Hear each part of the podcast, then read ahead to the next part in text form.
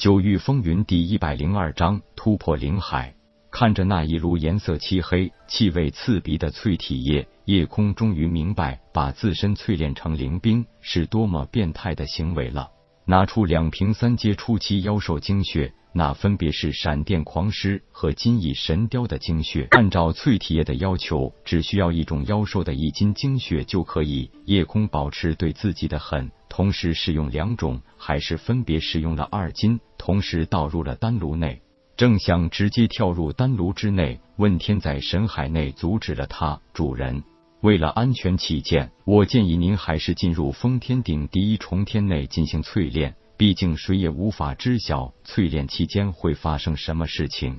夜空点点头，立即将封天顶转移到密室的地上。一个三寸高的小金鼎出现在地上，并不是太显眼。将丹炉送入封天顶第一重天，自己也闪身进入，准备好足够的炭火放在火塘内。夜空一闪身跳进了丹炉之内，炉盖也瞬间盖好，地上只剩下夜空的一身衣物。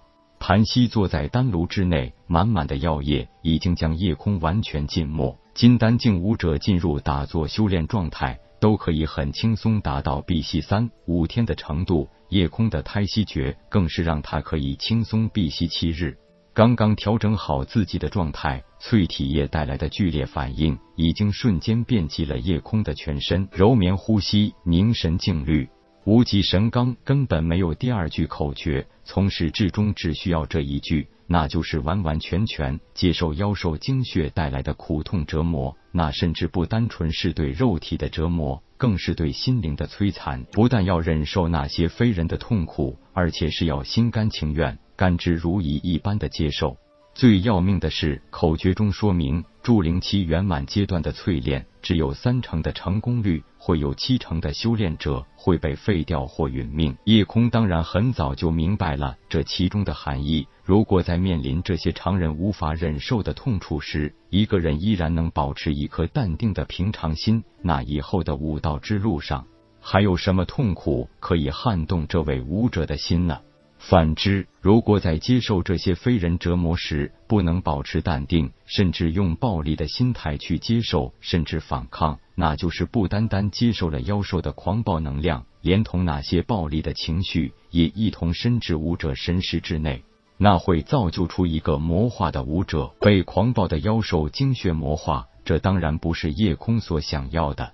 夜空很庆幸自己自幼的经历，让他对生死看得很淡。炼丹和胎息诀的修炼，更让他的心态比常人更加淡薄。有了混元珠内混元尊者的传承，更是每一步都在以修炼自心为前提，不能保持一颗最初的赤子之心。就算修炼到极高境界，不过是让武道世界多一个任性妄为的杀人狂魔而已。那根本不是混元尊者。或者无极神罡作者的本意，浸泡在狂暴无比的淬体液中是很不容易保持平静的，甚至都要开始影响呼吸，几乎让人不自觉开始呼吸。如果不是有多年的良好基础，加分量的淬体液差一点让夜空前功尽弃。好在夜空一直保持着头脑冷静，迅速调整心态。不知道过了多久，那种痛彻骨髓的感觉让夜空慢慢习惯，慢慢的麻木。也不知道何时，夜空大脑一片空白。像是没有了自我意识，又像是神识已经游离出了肉身。但是神海深处，夜空还依稀清楚自己是处身在一汪液体内，那液体一直在沸腾着。夜空已经不知道自己的肉身是否被煮熟了。还是已经被那一滴足以取人性命的毒液腐蚀干净了全身血肉。又过了不知道多久，夜空发现自己一身骨骼都呈现出一种晶莹的色泽，不但每一寸都充满了力量，更是充满了无限的生机。时间在这时候没有了任何的概念。夜空渐渐发现，原来自己的血肉并没有被那些淬体的毒液腐蚀掉，反而每一寸肌肤都晶莹如玉，细腻如脂。没有了先前那些痛苦的感觉，取而代之的是无比的轻松惬意，更像是新生婴儿一般，充满了生机。夜空不知道刚才那些感觉肉体消失是真实发生，还是仅仅是感觉。不过那个过程忽然让他明白了有形实相空为体，沧海桑田一念间的道理。是了，传统意义的破碎金丹，其实就是很暴力的将自身金丹瞬间冲破束缚，化为无形。这个有形化无形的过程很危险，但是必须经过。也就在这有形化无形的过程中，武者的丹田也会随着金丹破碎的一瞬间放大，并且让无形之气化形为宛如实在的水流一般，丹田的容积被放大了上百倍。所有无形之气瞬间变成了自身属性的或如水、或如火、或如风、或如雷一般的存在形式。以往金丹境的所有能量，在此时的灵海内宛如沧海一粟，夜空甚至都没有感觉到金丹破碎的那个瞬间，就是在那一个念头闪动的刹那间，自己带有白、红、蓝、紫四色彩条的金丹已经无影无踪，也不是丹田化灵海。甚至就是包含了四肢在内的整个身躯，成为一个汪洋大海。白色的水能量，红色的火能量，蓝色的风能量，紫色的雷能量，自由的游荡在灵海内，其乐融融的和睦相处。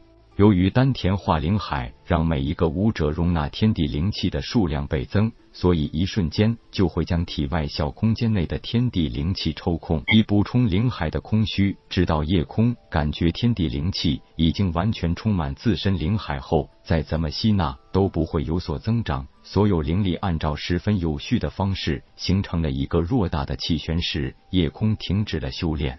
他知道这就是灵海境初期的状态了。当然，这只是暂时的，还需要继续凝练、继续吸纳，直到充满灵海的属性灵气不能进一步凝实，才是真正的灵海境初期圆满了。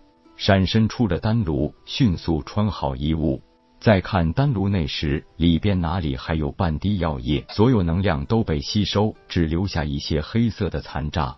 收了丹炉，只能留着出去，再找时间清洗了。